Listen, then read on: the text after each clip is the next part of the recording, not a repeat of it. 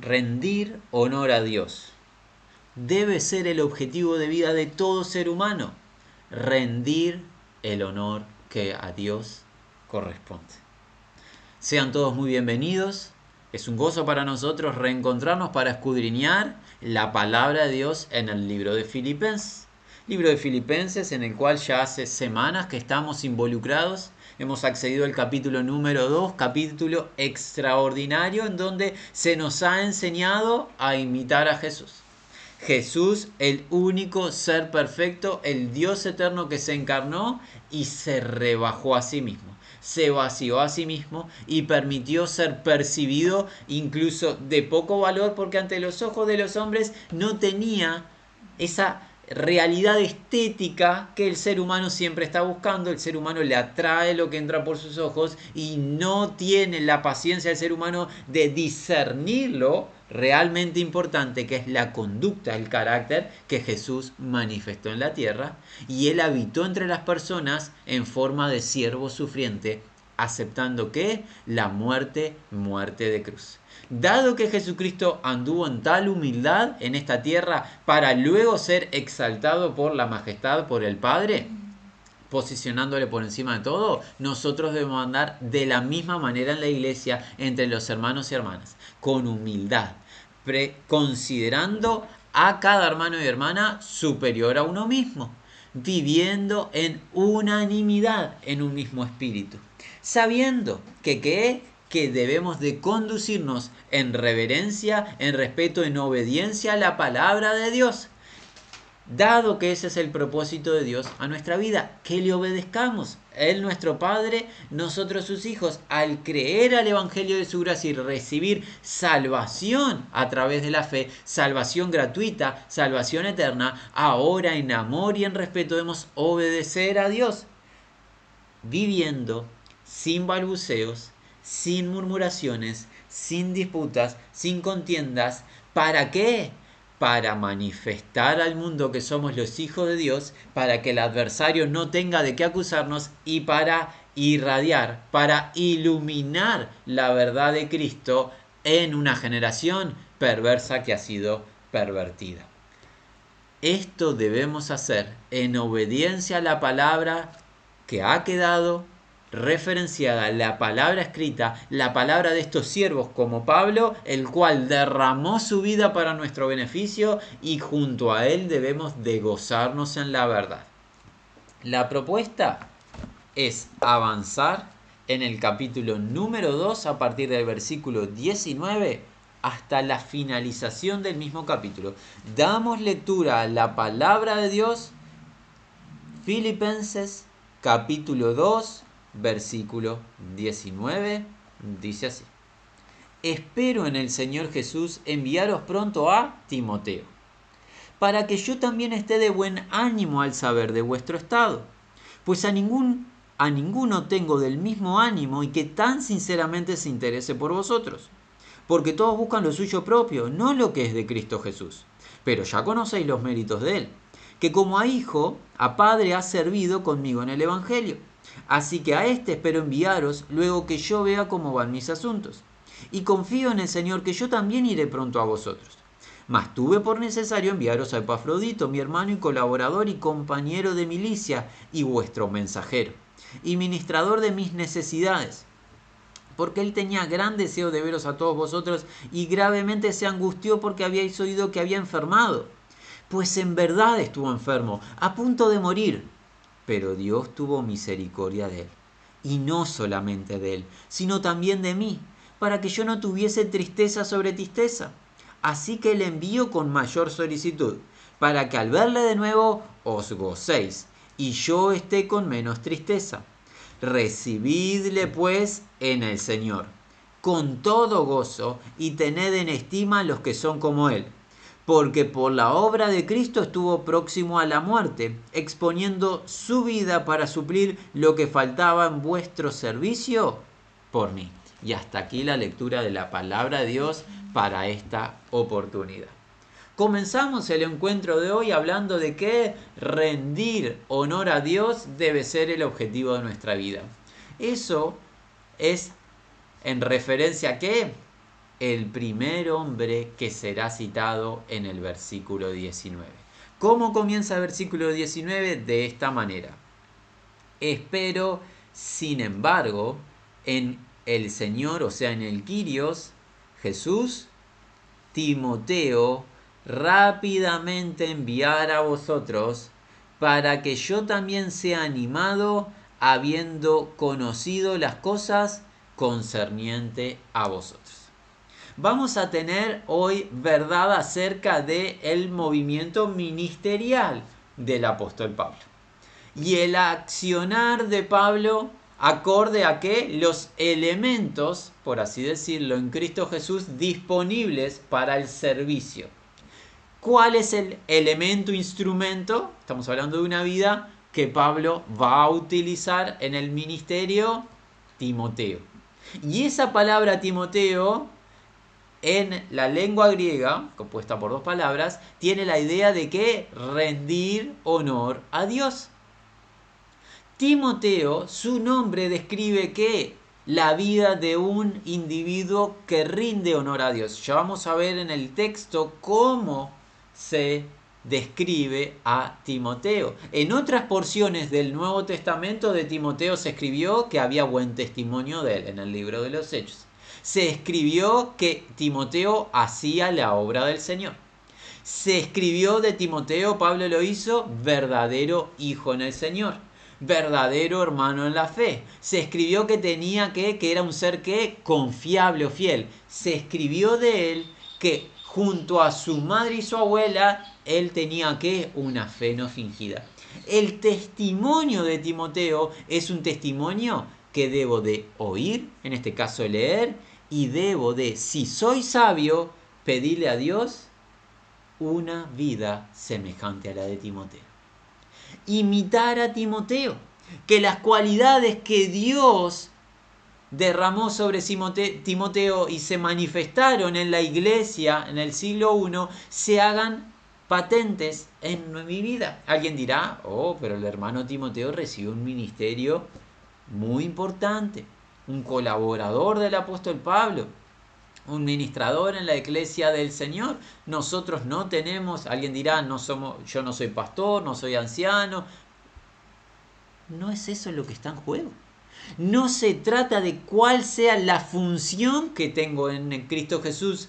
No se trata si soy hombre o mujer quien está escuchando o leyendo esto. ¿De qué se trata?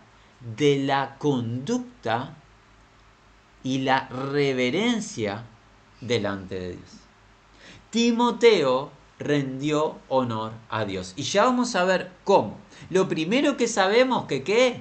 La voluntad de Pablo es enviar a Timoteo a la región en Filipo. ¿Con qué razón?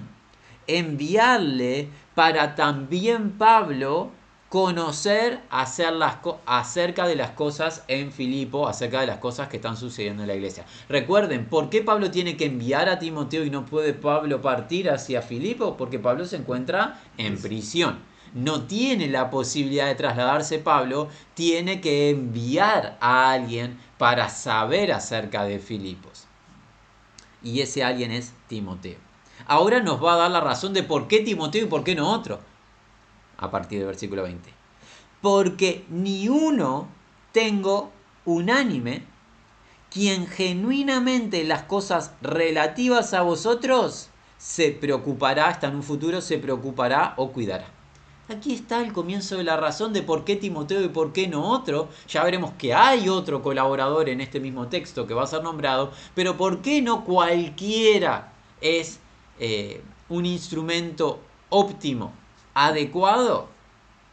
Porque miren la cualidad de Timoteo. Timoteo está unánime. ¿Unánime con quién? Con Pablo y por ende unánime con Cristo. ¿Unánime en qué?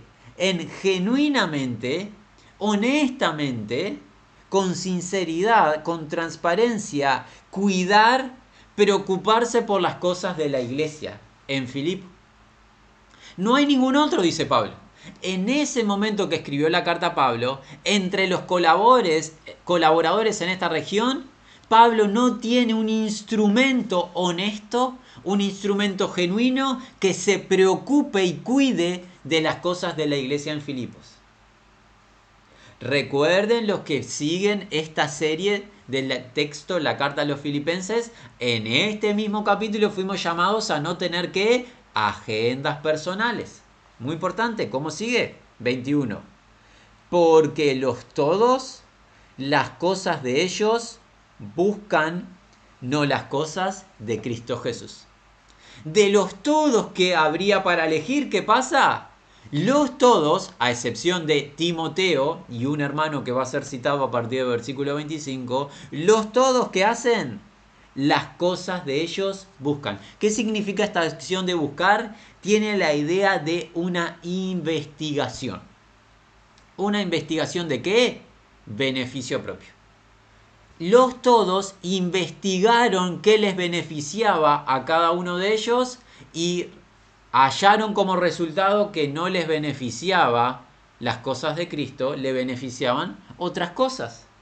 Por ende, no estaban disponibles para la obra de Cristo Jesús en ese momento. Habían otras cosas que beneficiaban su agenda personal, su deseo personal. En cambio, Timoteo estaba disponible genuinamente y honestamente en las cosas de Cristo Jesús. ¿Cuáles eran las cosas de Cristo Jesús?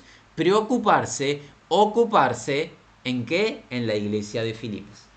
Cristo Jesús está abocado en qué? En cuidar, en proteger, en ministrar, en servir a través de sus instrumentos a su iglesia, por la cual dio su vida. Timoteo está unánime con el apóstol Pablo, servidor de Dios, servidor de Cristo, y por ende Timoteo está unánime con Cristo en cuidar a la prometida de Cristo, la iglesia del Señor. En esta región Filipo, aplica a cualquier región, pero estamos hablando en este caso de Filipo. Timoteo rinde honor a Dios en ser enviado a Filipo y ocuparse de la situación en Filipo en vez de estar ocupado en qué? En la propia vida de Timoteo en sus beneficios, en su agenda personal. Y aquí es donde empezamos a traer aplicación directa a nuestra vida. ¿Estás tú ocupado en el beneficio de tu hermano y tu hermana o estás tú ocupado en tus propias cosas?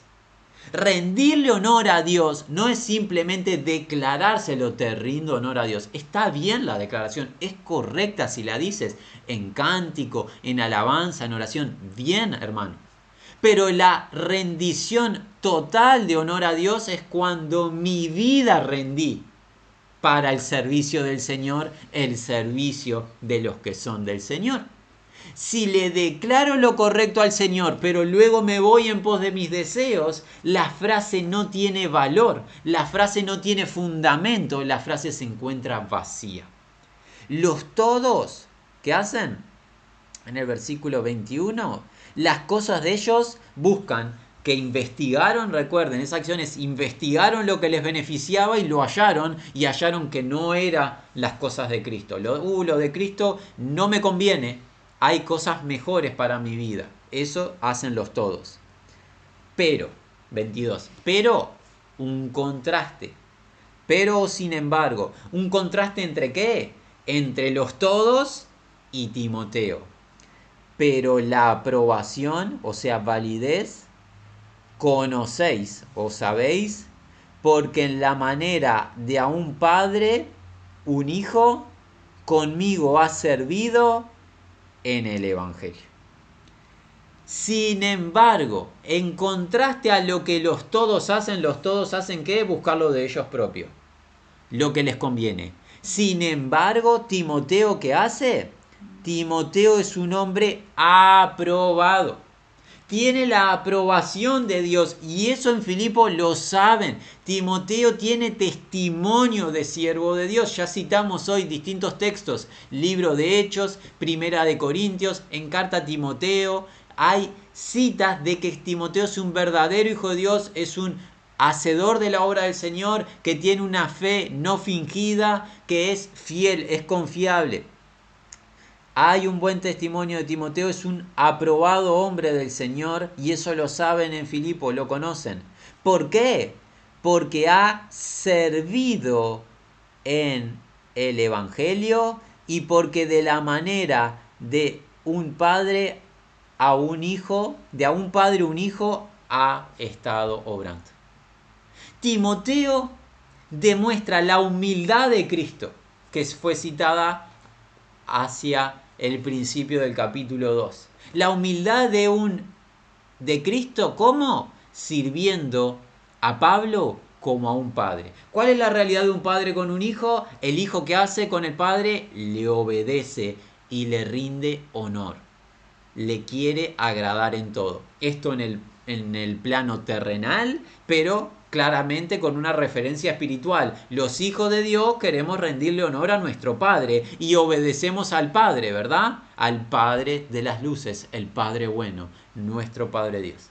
Timoteo rindió honor a Dios sirviendo a Pablo como a un padre y sirviendo en el Evangelio como un esclavo.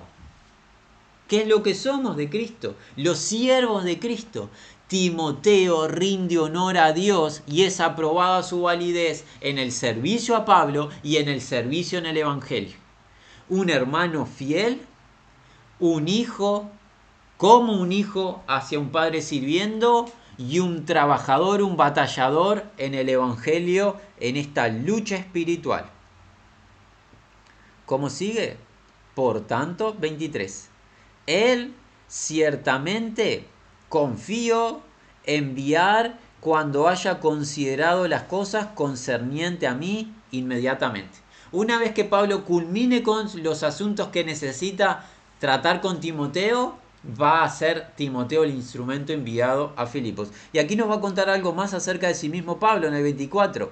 Ahora he sido persuadido en el Señor o en el Quirios que también yo pronto iré tenemos que ser honestos, no sabemos si se concretó esa ida, no tenemos la, eh, el conocimiento en las escrituras de si se concretó esa ida de Pablo a Filipos, porque no sabemos exactamente cuál prisión es la que se encontraba Pablo en esta etapa de su vida. Pero hay algo que sí sabemos, ¿se va a concretar el encuentro de Pablo con Filipos? Absolutamente sí. Porque si no sucedió en el primer siglo con presencia física, con liberación de Pablo, se va a concretar en el reino de Dios. Y eso nos trae una absoluta confianza de que si Pablo va a ver a los hermanos de Filipo y si nosotros hoy dos mil años después también veremos a Pablo y a todos los hermanos, todos los que hemos creído en el Señor, vamos a encontrarnos unos con los otros. Ahora, versículo 25, necesario estimé, consideré, Epafrodito, el hermano y cooperador y cosoldado mío, ahora de vosotros mensajero, apóstol y ministro de la necesidad mía, enviar a vosotros. Este es el segundo rendidor de honor a Dios citado en este capítulo 2, que considera Pablo instrumento útil al Señor y un instrumento óptimo para el servicio. Mientras Timoteo todavía está en consideración de los asuntos de Pablo e inmediatamente, rápidamente va a ser enviado a Filipo, alguien fue previamente. ¿Quién? Epafrodito. Epafrodito es un rendidor de honor a Dios y tenemos testimonio acerca de su vida. A excepción de los todos que buscaban lo suyo propio, miren Epafrodito. Lo primero, hermano.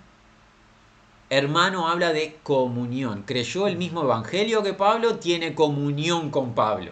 Primer testimonio óptimo de Epafrodito. Segundo testimonio de Epafrodito, cooperador de Pablo. Es alguien que ¿qué hace? Trabaja junto a Pablo, es alguien que está en acción, no es un holgazán en la fe, es alguien que elabora, que está accionando en el ministerio está involucrado en el trabajo en el Señor. Segundo testimonio acerca de Epafrodito. Tercer testimonio de Epafrodito es un cosoldado. ¿Por qué es un cosoldado? Pablo soldado, Epafrodito es soldado junto a Pablo. Porque recuerden que el mismo apóstol Pablo nos enseñó que en el reino estamos en una batalla espiritual que las armas de nuestra milicia no son carnales, sino poderosas en Dios para la destrucción de fortalezas. Nos dijo Pablo también que no tenemos lucha con sangre ni carne, sino con principados, potestades. Nos dijo que teníamos que equiparnos de toda la armadura de Dios para resistir en el día malo, para resistir al adversario. Hay una lucha. El Evangelio involucra una lucha espiritual para que las almas sean redimidas para el Señor. Hay que batallar. Epafrodito es un batallador en la fe.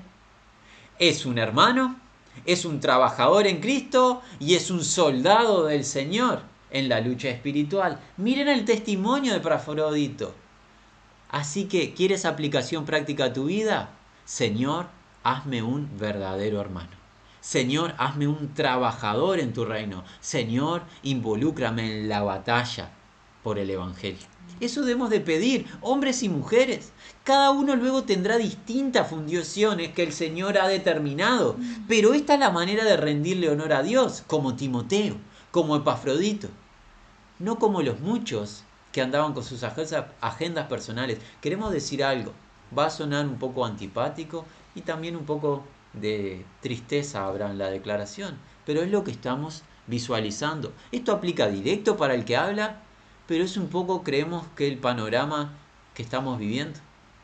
Pareciera hoy que los muchos es parte de la manifestación de algunos sectores del pueblo de Dios. Los muchos, ¿en qué? En la búsqueda de los deseos propios.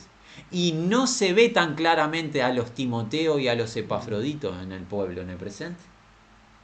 Tenemos muchas agendas personales, tenemos muchos deseos propios personales, tenemos ese anhelo de la propia exaltación y no estamos tan deseosos del servicio sacrificial.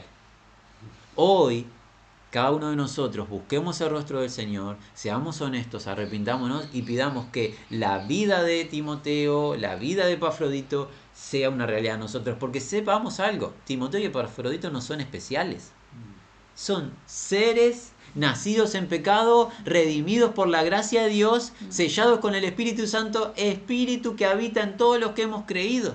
Si el Espíritu en ellos sobró con poder, en nosotros también lo hará en la medida que estemos de acuerdo con Dios, porque Él produce querer y hacer. Así que hoy es tiempo de volvernos en arrepentimiento y procurar que esto sea una realidad nosotros. Así que vimos el testimonio de Pafrodito, hermano, trabajador, cooperador, soldado, batallador. ¿Cómo sigue? Ahora de vosotros, de la iglesia en Filipos, apóstol. ¿Qué es un apóstol? Apóstol es alguien comisionado. Están los apóstoles de Jesucristo encargados de trazar la verdad que quedó para siempre grabada, no se puede añadir ni quitar, y está apóstol como un comisionado con una tarea. Epafrodito es un comisionado en cuanto a una tarea en Filipo. Y algo más es Epafrodito, es un ministro, un servidor de la necesidad mía. En el capítulo 4 se nos va a hablar de esa acción de ministrar Epafrodito hacia Pablo respecto de su necesidad. Veremos que es una necesidad humana, terrenal, económica, material en medio de la prisión de Pablo. Eso lo veremos en el capítulo 4. Pero hoy Pablo nos anticipa que Epafrodito sirve a Pablo en la necesidad de Pablo. Nuevamente, ¿estás tú dispuesto a servir? Debemos de anhelar servir. Alguien dirá, ¿y, ¿y qué va a pasar cuando consagre mi vida al servicio? No te preocupes, el Señor se va a encargar de que también en tu necesidad sea servido. Porque ese es el Señor bueno. Nunca deja a nadie desamparado, como lo vemos con la vida de Pablo. Parecía que Pablo derramaba su vida y quedaba qué? Desamparado, ¿verdad? Para beneficiar a las iglesias, Pablo quedó desamparado. No. Cuando Pablo necesitó, instrumento fue enviado, Epafrodito. ¿Para qué? Servir a Pablo. Y ya vamos a ver hasta qué punto sirvió Epafrodito a Pablo hacia el final del capítulo. Veremos que es hasta el punto casi de muerte. ¿Cómo sigue esto? Miren, versículo 26. Nos queda muy poco tiempo y aún nos quedan versículos. Vamos a agilizar desde que deseando él había estado. Está en un tiempo imperfecto. En el pasado, por un tiempo, deseó ir a Filipo. Ahora ya es una realidad el ir a Filipo porque ya lo envió Pablo. Él había deseado ir a Filipos. ¿Por qué? A todos vosotros la idea es ver, y desanimando, desanimando había estado Epafrodito, porque oísteis que había enfermado. Epafrodito tenía un desánimo, una tristeza. ¿Cuál era? Que en Filipos escucharon, recibieron la noticia que Epafrodito se debilitó y es una debilidad física, una enfermedad. ¿A qué punto llegó la debilidad? 27. Y ciertamente estuvo enfermo, casi de muerte. Epafrodito, el hermano, el trabajador en Cristo, el soldado del Evangelio, debilitó y enfermó hasta punto de qué? De muerte. Ya vamos a continuar con el texto, pero vamos a hacer un paréntesis. ¿Qué enseña esta porción de la escritura? En el reino de Dios, hermanos y hermanas creyentes al Evangelio de la gracia de Dios, verdaderos hermanos y hermanas en la fe, pueden debilitarse, pueden enfermarse al punto de morir. Absolutamente sí. Hay algunas declaraciones incorrectas que sostienen que si has creído en Cristo no te puedes enfermar, no te puedes debilitar. Es incorrecto. Ciertamente a su tiempo tendremos cuerpos glorificados, aprenderemos de eso más adelante en el capítulo 3, recibiremos cuerpos de gloria que no se van a debilitar ni se van a enfermar en la presencia del Señor pero en el presente nuestros cuerpos se siguen enfermando y debilitando. Y no siempre la enfermedad y la debilidad es una acción directa de rebelión o de pecado. Porque notemos el testimonio de Pafrodito, no tenemos una sola mm. indicación de que Pafrodito esté rebelde a la palabra de Dios. Es más, lo que tenemos es un testimonio que eleva la obediencia de Pafrodito al Señor. Pero en, la sabiduría de Dios, Dios permite que nos debilitemos, nos enfermemos y Él tiene sus razones. Muchas veces es que estemos en una continua dependencia del Señor.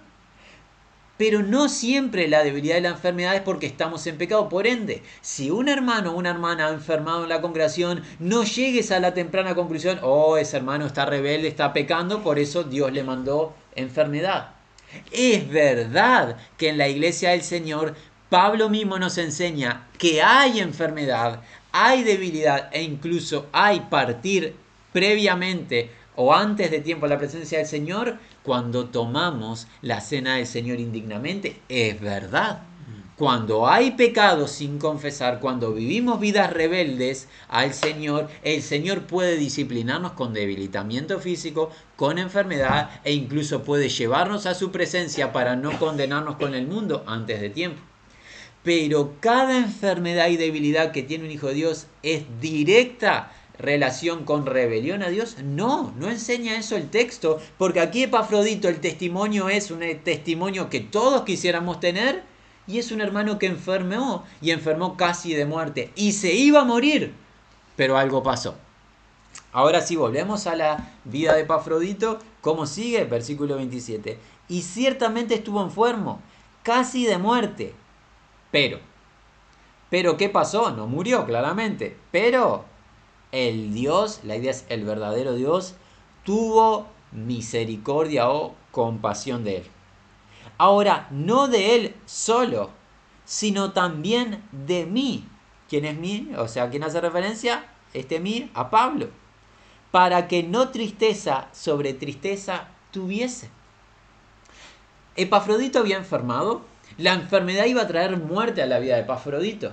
Pero ¿qué pasó? Dios decidió compadecerse de este hermano, trabajador, soldado en el reino de Dios, Epafrodito, ministro de las necesidades de Pablo, se compadeció de Epafrodito. Pero no solo de Epafrodito se compadeció, de Pablo. Porque Pablo, recuerden, se encuentra aprisionado sin la libertad de conducirse por región y región y predicar el Evangelio y estar entre hermanos y hermanas, se encuentra aislado de los hermanos y las hermanas, por la verdad. Y todavía habíamos leído hacia el principio de la carta que algunos con mala intención anunciaban el Evangelio con malas intenciones para añadirle aflicción a Pablo, todavía eso. ¿Y qué pasa? Pablo tiene un hermano ministro que ha enfermado y puede partir. la tristeza sobre tristeza de Pablo será demasiada. ¿Qué hace Dios? Se compadece no solo de Pafrodito, también de Pablo. Y Dios ministra a Pablo, confortando a Pablo en qué? Darle vida, saluda a Epafrodito. Te preguntaba si tenemos un Dios bueno, nosotros tenemos el verdadero y bueno Dios. Tan delicado, tan sensible a las necesidades personales de cada uno de nosotros, que dejan esta tierra a un hermano llamado Epafrodito para que otro hermano que está en una situación de dificultad de prisión sea confortado y no reciba angustia sobre angustia, porque Él es el Dios de la consolación, el que nos conforta. Qué magnífica realidad, ¿verdad? Qué magnífico Dios el que tenemos. Vamos ahora al 28, tenemos que agilizar. Dice así, por tanto, más presurosamente le he enviado para que habiéndole visto nuevamente os regocijéis y yo menos triste esté.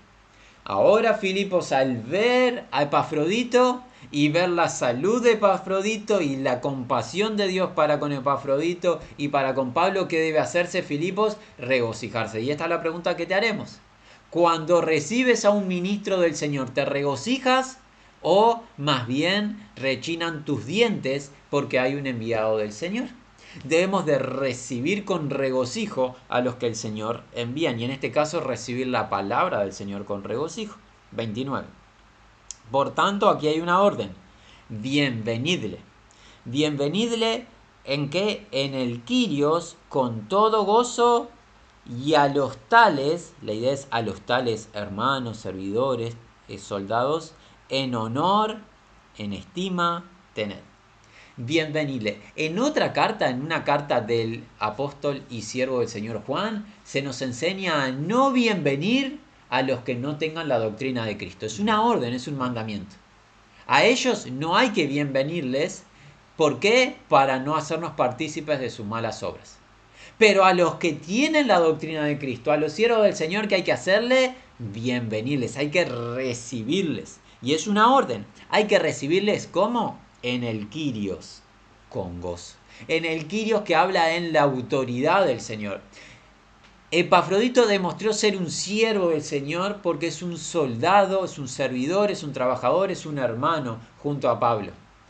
Dado que Epafrodito está bajo la autoridad de Cristo, nosotros que creemos en la autoridad de Cristo que gobierna nuestras vidas debemos de recibir a los siervos del Señor y gozarnos en bienvenirles y a Epafrodito junto con los que son como Epafrodito, hay que tenerlos que ¿qué? en honor, en estima. Hay que reconocerles en medio de la iglesia del Señor por su servicio, pero no exaltación de la carne como muchas veces se hace, sino reconocer la gracia de Dios operando en ellos al punto de servir en humildad, servir a Pablo y lo mismo hizo Timoteo. A ellos debemos de tener en estima, en honor. En una porción, Pablo nos enseñó que a los ancianos hay que considerarlos dignos de, doble porción de estima y de honra. Versículo 30 es el último de esta oportunidad. Habiendo pasado nuestro tiempo, dice así. Porque por razón de la obra de Cristo, a la muerte se acercó habiendo desestimado la vida para que supliese, o sea, completase la falta o el déficit vuestro hacia mi servicio. Epafrodito, por la obra de Cristo, nuevamente esta no es una obra personal para beneficio de Epafrodito, sino por la obra del Salvador, a muerte se acercó ¿Por qué se acercó a muerte? Porque él desestimó que su vida. Epafrodito no consideraba su vida propia como algo a que aferrarse. Ya aprenderemos de eso en el capítulo 3. Pablo nos enseñará eso mismo. Sino que consideraba prioridad para Epafrodito la obra de Cristo. Y como la obra de Cristo era más importante que su propia vida, él se acercó a muerte. ¿Para qué? Para suplir o completar el faltante o el déficit de, de Pablo. como los hermanos de Filipos no podían en cierto momento ministrar a Pablo, Epafrodito expuso su vida para ministrar a Pablo, diciendo que la vida mía propia, Epafrodito, no es tan importante, es más importante la obra de Cristo. Y la obra de Cristo hoy me lleva a qué? Ministrar al apóstol Pablo. Epafrodito, un verdadero servidor de Dios. Rendir a Dios ha sido la propuesta. Rendir a Dios como Pablo, como Timoteo, como Epafrodito, los siervos de Dios. Rendir a Dios no imitando a los muchos que buscan lo suyo propio. Estamos llamados hoy, hermanos y hermanas, grandes y pequeños. Esto es para todos, no es solo para los ancianos. Nadie se equivoque, esto no es solo para los ancianos. Ciertamente los ancianos, los pastores lo tendrán que hacer. Pero todos y todas estamos llamados a rendir a Dios sirviendo al Señor, sirviendo al pueblo del Señor con nuestras vidas. Y esa es la propuesta, que el Señor nos halle fieles en cada una de nuestras regiones. Nos resta el deseo que gracia y paz sea con todos los que aman a Jesucristo.